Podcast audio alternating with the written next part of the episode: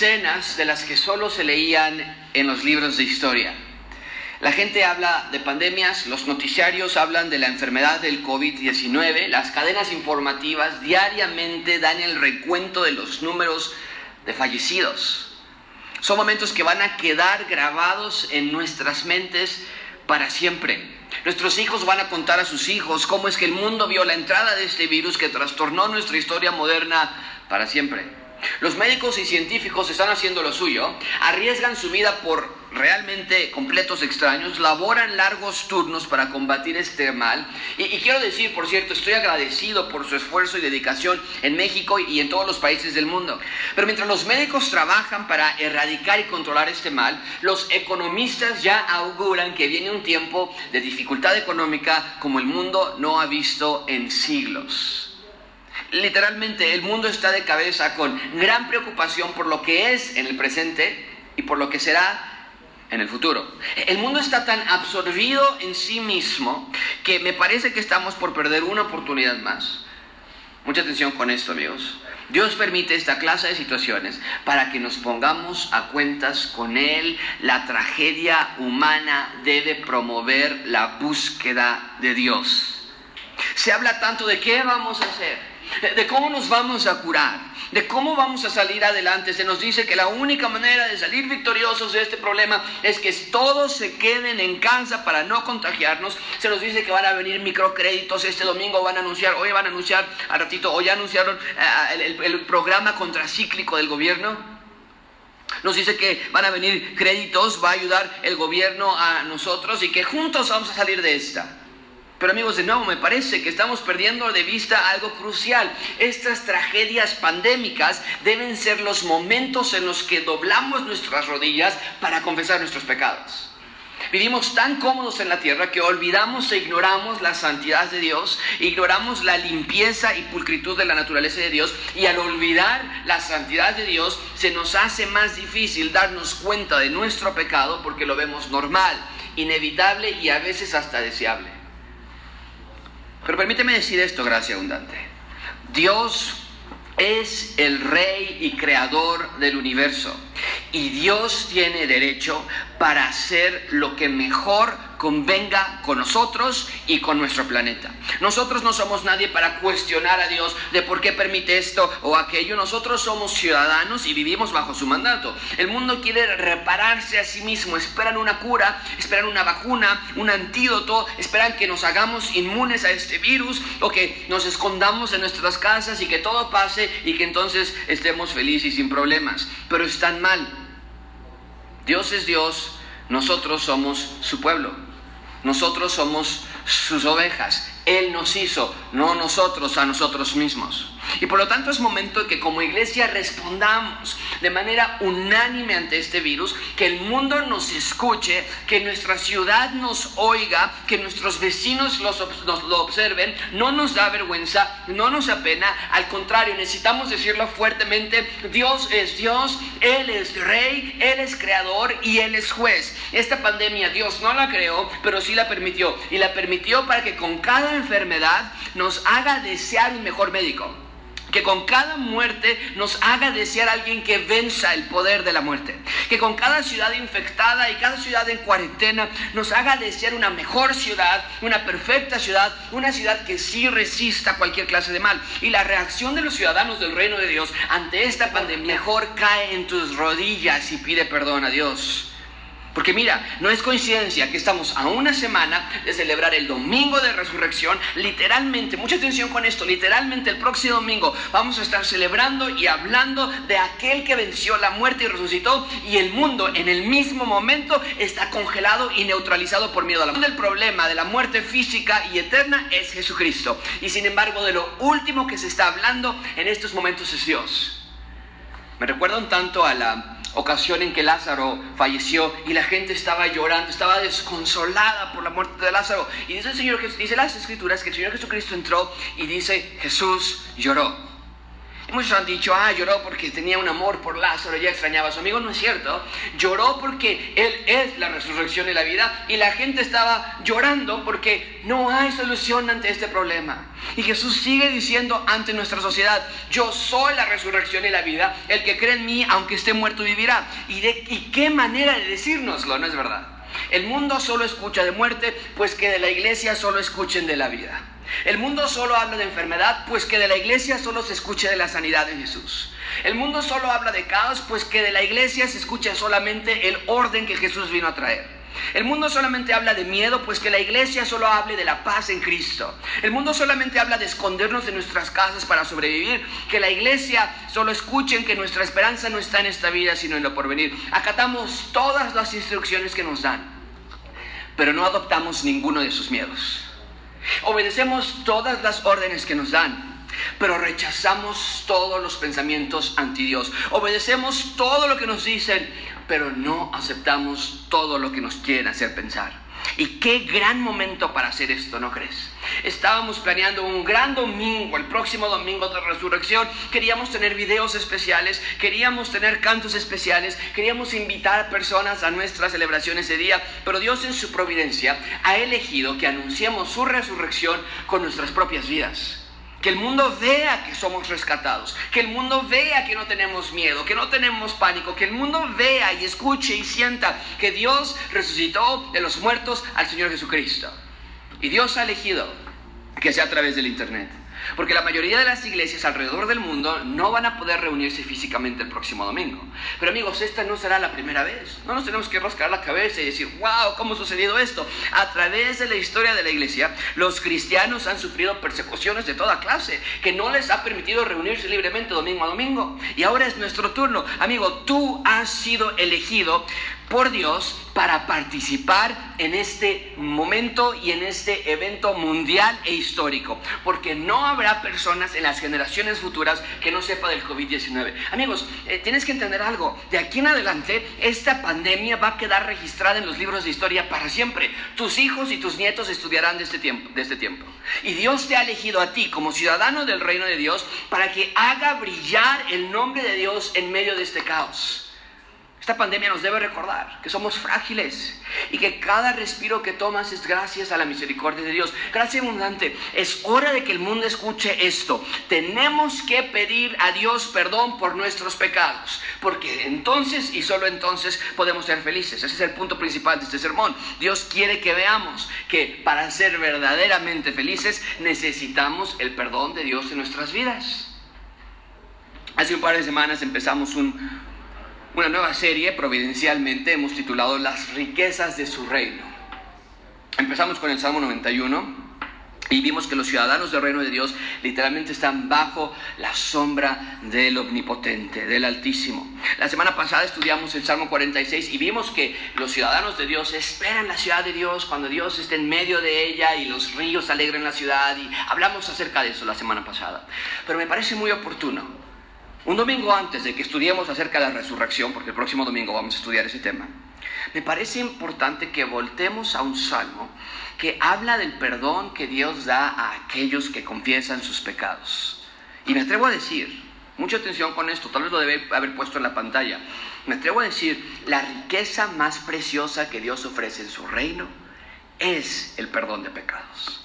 Así que brevemente vamos a estudiar cuatro puntos. En primer lugar veremos la felicidad del perdón. En segundo lugar, estudiaremos el proceso del perdón. En tercer lugar, la esencia del perdón. Y finalmente veremos la promesa del perdón. ¿Listo para estudiar este salmo? Espero que sí y que Dios abra tu corazón. Vean en primer lugar junto conmigo la felicidad del perdón la felicidad del perdón. Velo en tu Biblia, versículo 1, eh, o en la pantalla lo tienes en cualquier lugar, dice, bienaventurado aquel cuya transgresión ha sido perdonada y cubierto su pecado. Este salmo fue escrito por el rey David. Muchos teólogos opinan que este salmo, el Salmo 32 y el Salmo 51 deberían estar unidos uno con otro. El Salmo 51, te recuerdo, es un salmo que también David escribió, donde ruega a Dios perdón por sus pecados y no era para menos. David había cometido un pecado contra Dios y no se había arrepentido. David había cometido adulterio con Betsabé, la vio mientras ella se bañaba y su corazón se envenenó de lujuria y de maldad y tomó a Betsabé eh, y a, ella, la embarazó y después mandó asesinar al esposo de Betsabé. Eh, luego de que fue muerto, tomó a Betsabé como esposa, entre comillas, mintió a todo el pueblo, engañó a todas las personas, tuvieron al niño y no dijeron nada al respecto. Por lo menos sabemos que pasaron dos años en silencio total. Pensó David que el pecado había sido encubierto. Pensó David que el pecado nadie lo iba a saber, que no habría consecuencias. Mucha atención con esto, amigos. David pensó que su pecado no merecía ser presentado ante el rey del universo. ¿Viste eso? Lo pusimos en la pantalla por una razón. Es muy importante que lo veas. Así somos nosotros, ¿no es verdad? Pensamos que nuestro pecado no es tan serio como para llevarlo a Dios y que nos dé limpieza. O peor aún, disfrutamos de nuestro pecado tanto que no queremos llevarlo ante Dios, ante la presencia de Dios, tal y como Adán y Eva se escondieron de la presencia de Dios, así nosotros nos escondemos. Y en estos eh, tiempos de pandemia, me temo que muchos allá afuera, pero también aquí dentro de nuestra congregación, está diciendo, Dios, ¿por qué? ¿Por qué permites que pierda mi trabajo? ¿Por qué permites que sufra tanto? ¿Cómo le voy a hacer ahora que no tenemos estabilidad? ¿Cómo le voy a hacer ahora con mi escuela? ¿Cuánto me voy a atrasar ahora en mi escuela o en mis pagos? Amigos, el mundo está haciendo esas preguntas, muchos de nosotros también las estamos haciendo, pero la pregunta que realmente debe estar en nuestras mentes es ¿cuándo? ¿Tu pecado cuándo? ¿No, no le vamos a confesar nuestros pecados a Dios? Le exigimos protección y estabilidad y provisión, pero nosotros no atendemos a su exigencia de confesar nuestros pecados. ¿Quién nos creemos para decirle que la pandemia pase pronto, para tener recursos otra vez nosotros, pero no confesamos nuestros pecados inmediatamente en el momento que ocurren? Amigos, Dios no es Santa Claus que les pedimos cosas y que su única responsabilidad es que venga a dárnosla. Y cuando, nos, cuando no nos llegan, levantamos nuestras manos y decimos, oye, ¿qué pasó con mi pedido? ¿No iba a llegar ya? Amigos, te voy a decir una cosa, Dios no te debe nada. Dios no te debe explicaciones ni por pandemias, ni por problemas, ni por angustias. Dios no nos tiene que explicar todo. Dios no se tiene que justificar. Todo lo que Dios hace es perfecto y santo. Nosotros somos los que necesitamos darle explicación a Dios, no viceversa. Dios quiere que le confesemos cuando caemos y cuando pecamos. Confesar nuestros pecados, mucha atención, lo he dicho antes, no es rogarle a Dios, perdóname, perdóname, perdóname, como si tuviéramos que convencerlo, oye, perdóname por favor, oye, perdóname otra vez, pero no. Confesión quiere decir estar de acuerdo con Dios de que lo que hicimos es pecado. Y es lo que David eventualmente hizo. David confesó su pecado, y puedes leer el Salmo 51 para ver una verdadera confesión de pecados. Y permíteme hacer una recomendación aquí, por cierto. A veces tal vez no sabes cómo confesar tus pecados. Te cuesta trabajo qué decir, qué digo, qué, cómo le hago. Abre el Salmo 51 y léelo en voz alta, de tu corazón, orándolo a Dios. Ese salmo es el modelo para confesión de pecados. Y cada uno de nosotros debemos hasta memorizarlo, de que lo leemos y lo decimos con nuestro corazón a Dios, límpiame de mi pecado. Pero el punto entonces es que David confiesa sus pecados en el Salmo 51 y en nuestro Salmo, el 32 que estamos estudiando, David se goza de haber confesado sus pecados en el Salmo 51. Ve de nuevo versículo 1, bienaventurado aquel cuya transgresión ha sido perdonada. Eh, no, notas la alegría, estás saltando y dice, wow, esto es tanto felicidad, soy feliz mi pecado ha sido, eh, eh, mi transgresión ha sido perdonada. Y luego ve el versículo 2, dice, bienaventurado, vuelve a decirlo, el hombre a quien Jehová no culpa de iniquidad y en cuyo espíritu no hay engaño. Dice Jehová, dice que Jehová no culpa de iniquidad. Entonces, observa esto, amigos. Hemos fallado. Tienes que rendirte ante esa realidad.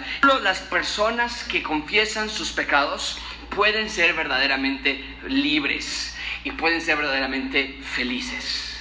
No hay más.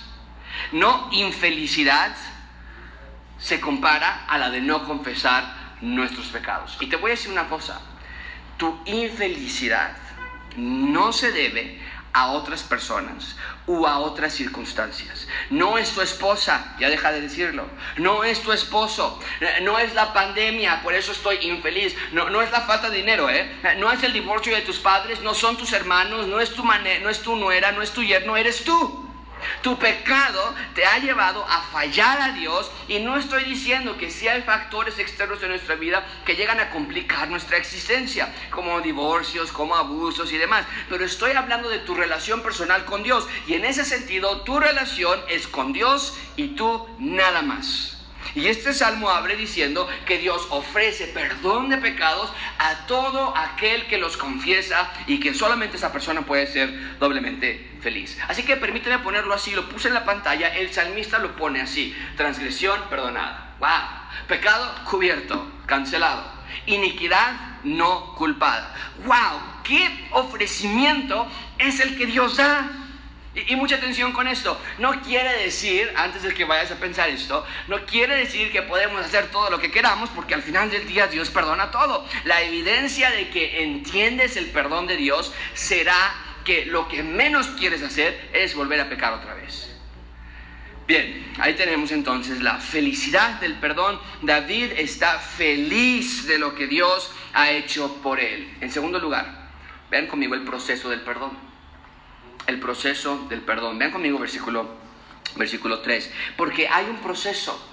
No todos pedimos perdón a Dios de manera inmediata, no siempre. No, David no lo hizo aquí. Y nos va a enseñar y te vas a identificar, por lo menos yo me identifique con David. Yo hago esto. Vean conmigo versículo 3. Mientras callé, es decir, mientras no dije mi pecado, lo guardé en silencio.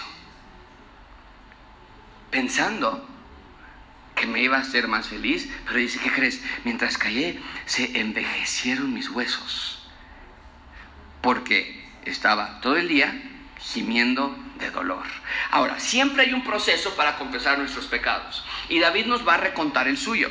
Hay una inclinación natural en todo ser humano de callar tu pecado. Es lo que David hizo al inicio. Por años cayó su pecado, no se lo llevó a Dios y mientras esa doble vida llevó lugar, David tuvo afectaciones, dice, físicas y emocionales. Cuando habla de sus huesos es algo físico, cuando habla de su gemir es algo emocional. Huesos se envejecieron en su gemir. Nota el contraste del versículo 1 y el versículo 2, por cierto, y el versículo 3, por cierto. En el versículo 1, David está doblemente feliz porque sus pecados han sido cubiertos. En el versículo 3, David está gimiendo de dolor porque está callando sus pecados. Qué gran contraste tenemos, versículo 1 y versículo 2 con el versículo 3, ¿no es cierto? Amigos, no tiene sentido alguno, es lo que está diciendo David, no tiene sentido alguno callar tus pecados a Dios. Eso siempre va a traer consecuencias malas. Vean conmigo versículo 4, la consecuencia del pecado. De día y de noche, es decir, todo el tiempo, se agravó sobre mí Nota lo que dice aquí, muy interesante, hazlo una, una subrayalo en tus notas se agravó sobre mí tu mano. Una disciplina de parte de Dios. Dice, se volvió mi verdor en sequedades de verano. Mucha atención con esto, amigos. Dios al que ama, disciplina. Está, está, llevándonos David en esta secuencia de cómo es que él llegó a pedir perdón por sus pecados. Llegó un momento en que la disciplina de Dios, la mano de Dios, llegó a tal punto que se quebró. Ven conmigo versículo. Mi pecado entonces declaré y mejor ya decidí no encubrir mi maldad ante ti. Dije, mejor voy a confesar mis transgresiones a Yahweh, porque ya las ve, porque su mano ya está sobre mí, y lo único que estoy haciendo yo es callarlos por el tiempo. Es hora de mejor decírselo y decirle, he pecado contra ti. Es lo que está diciendo. Dice, voy a confesar mis transgresiones a Yahweh. Cena. Esa debe ser nuestra actitud también. Déjame preguntarte una vez más. ¿Cuánto tiempo te va a tomar para que tú también digas, wow, creo que es hora de confesar mis transgresiones.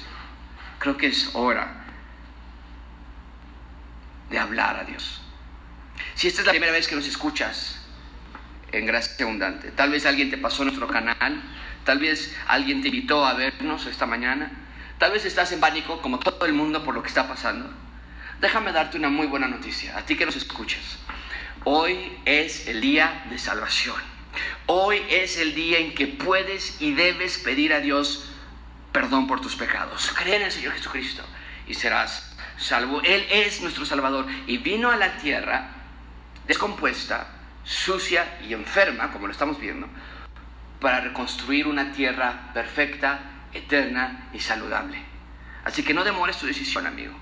Arrepiéntete en este mismo lugar, en este mismo momento, en donde esté que estés. Arrepiéntete y cree en el Evangelio de Dios. En tercer lugar, vean conmigo la esencia del perdón.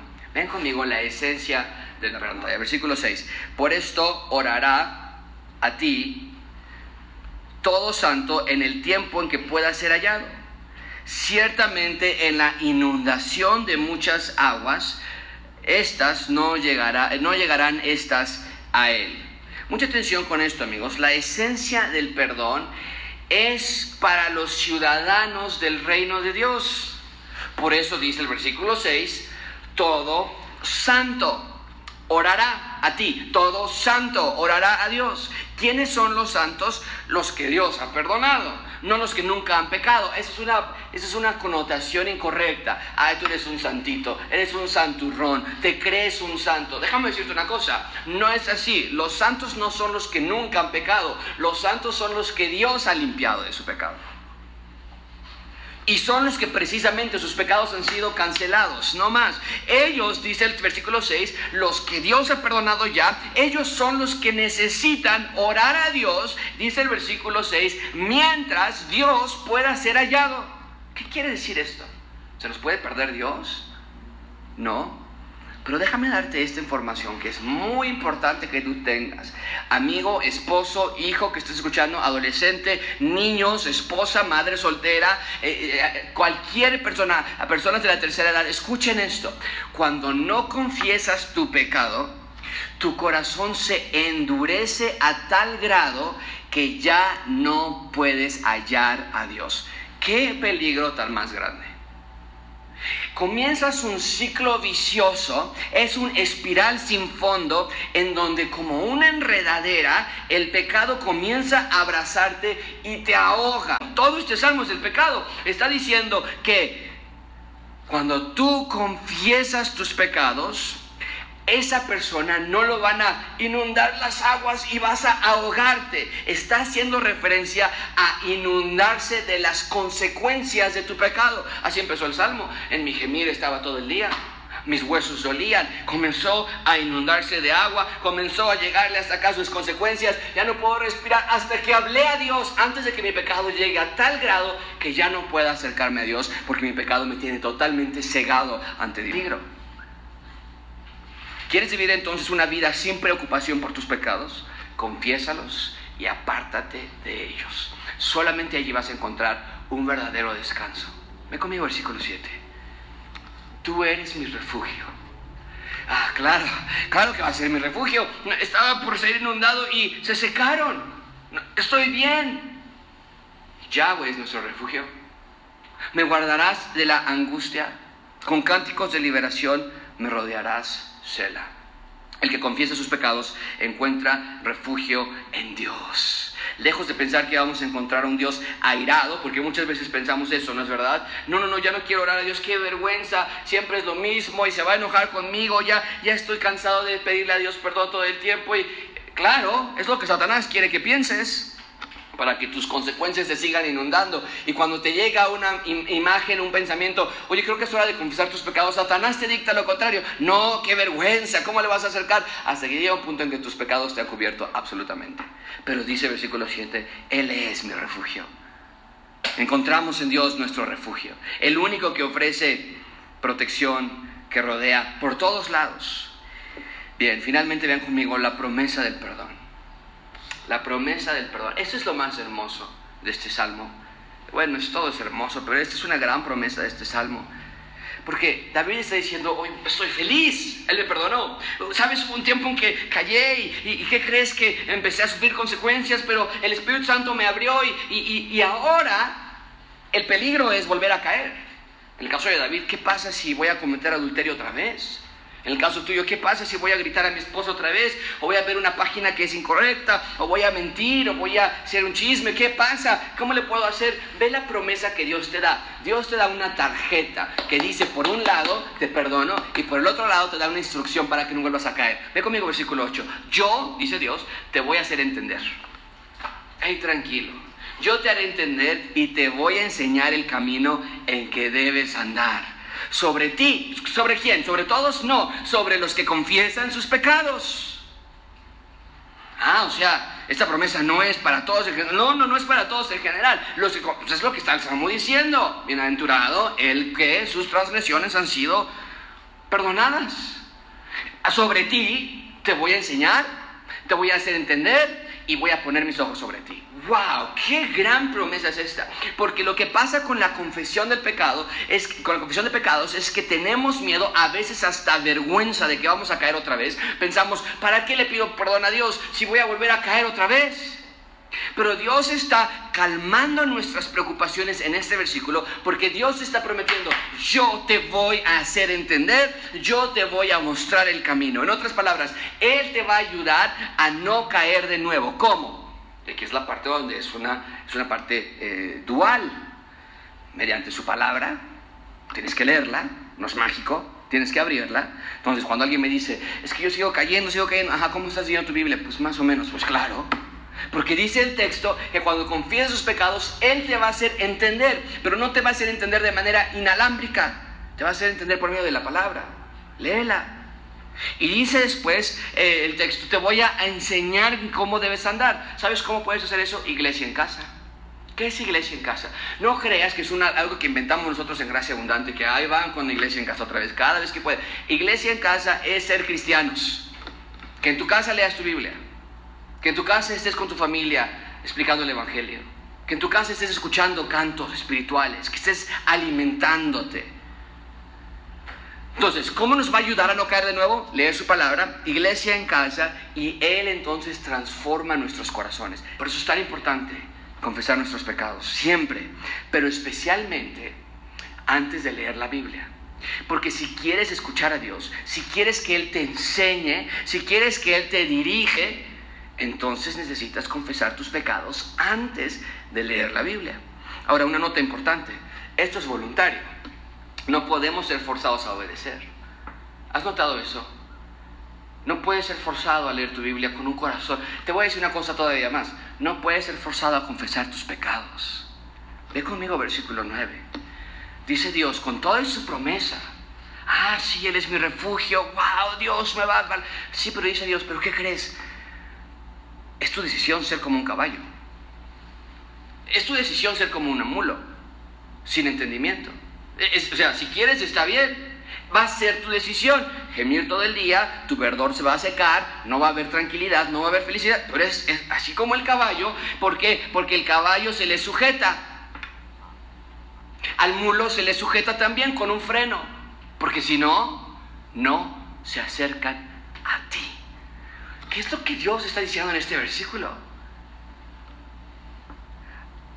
¿Crees que yo te voy a acercar a mí, dice Dios, a la fuerza. Estás mal. Dice Dios, oye, oye, así son los animales. Pero nosotros no podemos tener corazones tan duros que no confesamos nuestros pecados, que no leemos nuestra Biblia. No podemos perder, perdón, no podemos perder nuestra sensibilidad y tener conciencias y corazones cauterizados y endurecidos. Dios te ama por sobre todas las cosas y nuestra manera de responder a su amor no es la de estar cantando nada más emocionalmente, aunque es muy importante cantar. Tu manera de demostrar el amor a Dios no es mediante venir a la iglesia, evidentemente no podemos venir aquí. Tu manera de demostrar el amor a Dios es invariablemente confesar tus pecados cuando le ofendes. Y quiero volver a exhortarte que en estos tiempos de pandemia y miedo global dobles tus rodillas ante el Rey del Universo y le pidas perdón. Somos prontos para pedirle explicaciones, pero tardos para confesar nuestros pecados. ¿Por qué permites esto en mi vida, Dios? ¿Por qué me pones tantas pruebas? ¿Cuándo voy a estar bien? Ve todos los años que llevo sufriendo. ¿Por qué te llevaste a mi ser querido? ¿Por qué? ¿Por qué no me puedo casar? ¿Por qué no hay nadie allá afuera que se interese en mí o el que sea? ¿Por qué no? Pero es hora de que dejemos de preguntar como si fuéramos los reyes y comencemos a hablar como hablan los pecadores. Así Dios se lo dijo a Job. Cuando Job estaba exigiendo explicaciones por su condición, ¿por qué me está pasando esto? Dice Job, así le contestó Dios a Job. Mira, Job, escucha esto. Oye, Job, detente. Espérate, deja de preguntarme por qué no, y por qué te pasa, y por qué a ti. Detente y considera las maravillas de Dios. ¿Sabes tú cómo Dios los pone en concierto y hace resplandecer la, la luz en su nube, de su nube? ¿Has conocido tú, Job, las diferencias de las nubes? ¿Las maravillas del perfecto en sabiduría? Amigos, aún en medio de la pandemia no tenemos el mínimo derecho de poner a Dios sobre la silla de los acusados y pedirle explicaciones por sus acciones irracionales. Dios no nos quiere ciegos, lo he dicho antes, la fe ciega no tiene virtud alguna, pero no se trata de pedirle explicaciones, exigirle a Dios explicaciones que nosotros no tenemos la capacidad de entender ni el derecho de pedir. El perdón de pecados es lo que nos debe satisfacer por completo.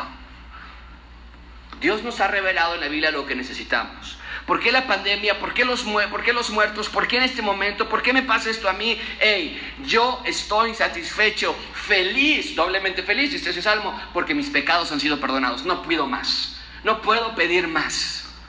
Bien servido me doy con eso. Y lo que pase, Dios tiene el control. Dios, lo está haciendo con su soberanía. Mas para el que espera en Yahweh le rodea la misericordia. Alegraos en Yahweh y gozaos justos. Cantad con júbilo todos vosotros los rectos de corazón. David comenzó este salmo, no sé si lo notaste, haz esta anotación en tus Biblias o en tus notas. David comenzó este salmo con tres sinónimos, pecado, transgresión. Ahora David termina su salmo con otros tres sinónimos, alegraos, gozaos, cantad con júbilo. El perdón de pecados eliminas tu pecado para poner en su lugar alegría y felicidad. ¿Cómo podemos concluir este, este sermón? Confiesa tus pecados. Ahora te les vas a estar rascando ante la cabeza y decir, a ver qué digo, a ver qué le digo a Dios, de qué. No, oye, te voy a decir una cosa, no se trata de inventarte pecados. No se trata de ser supersticioso. Ah, ahorita que salí me tropecé, casi me caía. Debe ser porque traigo un pecado ahí que no, no, no he confesado por guardado por ahí, seguramente. No. No se trata de que pienses que te pasó esto o aquello. Ay, mira, el pecero no me vio, Dios está enojado conmigo, me está disciplinando. Se trata más bien de hacer una introspección espiritual, no supersticiosa. Se trata de confesar los pecados que a veces no piensas que son pecados. ¿Sabes qué? Te voy a decir esto, te voy a decir esto. La falta de apetito por leer tu Biblia es pecado. Tal vez no lo habías visto así. Te voy a decir esto. La, falta de entendimiento, de disciplina para leer la Biblia es pecado. Los gritos, enojos, lujuria, materialismo es pecado. Te voy a decir esto también la falta de oración es pecado. Ah, vas a decir, oye, yo no lo había pensado así, yo pensé que era normal, yo, yo no engaño a mi esposa, todos mis computadores están bloqueadas, yo, ajá, pero hay otras clases de pecado que tenemos que hacer una introspección en nuestras vidas. Pecados sexuales en la mente. Tal vez tú digas, no, yo, yo nunca he engañado a mi esposa, jamás. No, yo nunca he tenido un pensamiento con otro hombre, jamás, nunca. O nunca voy a engañar a mi esposo con otro hombre, nunca. Pero tal vez en tu mente sí. Estás, estar infiltrados en el mundo, reírnos del pecado, tener relaciones sentimentales con incrédulos, no confiar en Dios, escucha, no confiar en Dios, dudar de, de su poder, no amar a nuestro cónyuge como Dios quiere, e-, eso es muy importante. No, yo, yo, yo y Dios, ¿eh? yo y Dios, este bueno para nada, ya que se vaya. No, esta mujer que, híjole, pero no, yo, yo y Dios, no, no, no, espérame, no es así de fácil. No hacer iglesia en casa es pecado. Vivir en deudas Estoy hablando de las deudas que hacemos irresponsablemente, ¿no? No cuando compras una hipoteca para una casa, un auto, algo así, pero de sacar tu tarjeta de crédito para todo, un chicle vamos y una, pon la tarjeta, vamos a comer un restaurante, pon la tarjeta, vivir en deudas es pecado. Vivir con préstamos constantes, oye, vecino, oye, préstame otra vez otros 100 pesos, te los pago mañana, cuando sabes que no se los vas a poder pagar. Maledicencia en tu casa, cuando te sacan de tus casillas, decir groserías, maldad, querer vestirnos como el mundo se viste, querer ir a conciertos de música anti Dios, ver películas anti Dios. Todos estos pecados son afrentas contra la santidad de Dios y es necesario que las confieses. No te vayas a dormir sin confesar tus pecados. No te vayas a descansar sin dolerte por tus pecados. Pídele a Dios fuerza, ánimo, pídele a Dios hambre. Confiesa tus pecados todos los días. ¿Por qué? Bienaventurados son los que sus transgresiones han sido perdonadas. Oremos. Señor, te damos gracias por este texto. Te damos gracias por tu amor. Señor, literalmente nos estás pidiendo que confesemos nuestros pecados. Y en medio de esta pandemia, mientras todo el mundo está preguntando por qué, nosotros queremos preguntar otra clase de por qué. ¿Por qué habrías de perdonarnos? Si sabes cómo somos, ¿por qué nos amas de esta manera? ¿Por qué amas a personas tan ingratos como nosotros? Pero entonces, Señor, nuestra responsabilidad es perdonar nuestros pecados. Si esta es la primera vez que lo hacemos, que lo hagamos entonces por primera vez. Perdonar, pedir que nos perdonen nuestros pecados para ser salvos. Si ya somos salvos, entonces que sigamos pidiendo eh, eh, limpieza de corazón mediante confesión de pecados que sigas limpiando y purificando este corazón que aún continúa sucio. Pero Señor, ayúdanos a no ser tragados por esta, eh, el frenetismo, eh, esta impaciencia mundial. ¿Por qué nos pasa esto? ¿De quién es la culpa? ¿De China o de Estados Unidos? ¿Fue alguien de espía? ¿De quién? ¿Quién fue el que va a hacer? ¿Y qué vamos a hacer para que esto nunca vaya a suceder? ¿Y dónde va a estar la vacuna? ¿Quién la tiene? Y esas preguntas, Señor, son secundarias. Lo primero que queremos hacer es doblar nuestras rodillas y pedir perdón. En el nombre de Cristo Jesús. Amén.